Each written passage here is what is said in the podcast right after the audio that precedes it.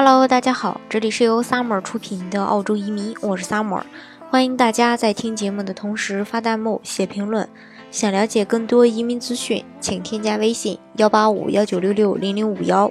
或关注微信公众号“老移民 Summer”，关注国内外最专业的移民交流平台，一起交流移民路上遇到的各种疑难问题，让移民无后顾之忧。昨天的时候，澳洲的这个财政部长提出了一份年终经济和财政展望的报告，其中呢有一项是针对新移民的政策，新移民领取福利的等待期从两年延长到三年，也就是说，从二零一八年七月起，新移民需要等上三年才可以领取某些福利，包括照顾人津贴，还有这个带薪产假津贴、家庭税收福利、失业救济金等等。而目前的等待期是两年，这就是说新移民要少领一年的福利，这样的话损失可达数千澳元。到二零二零和二零一一年度全面实施，预计大约五万个家庭以及三万名领取 Centrelink 的福利的人将会受到影响。那在这一项福利削减上，政府称是为了鼓励新移民自给自足。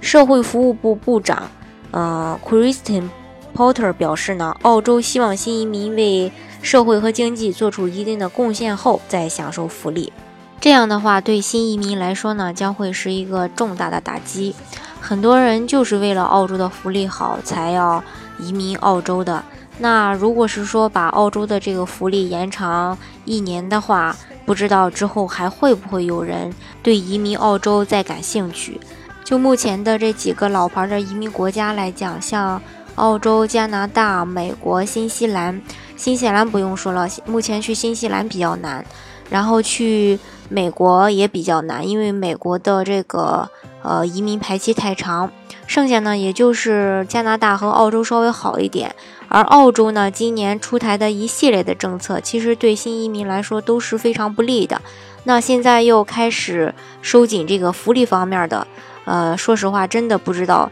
之后会是怎么样子。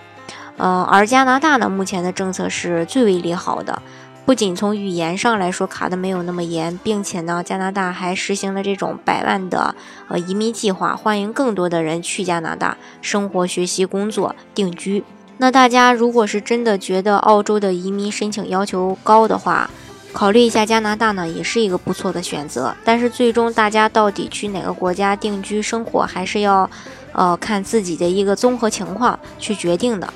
好，今天的节目呢，就给大家分享到这里。如果大家想具体的了解澳洲的移民政策的话呢，欢迎大家添加我的微信幺八五幺九六六零零五幺，或是关注微信公众号“老移民 summer”，关注国内外最专业的移民交流平台，一起交流移民路上遇到的各种疑难问题。让移民无后顾之忧。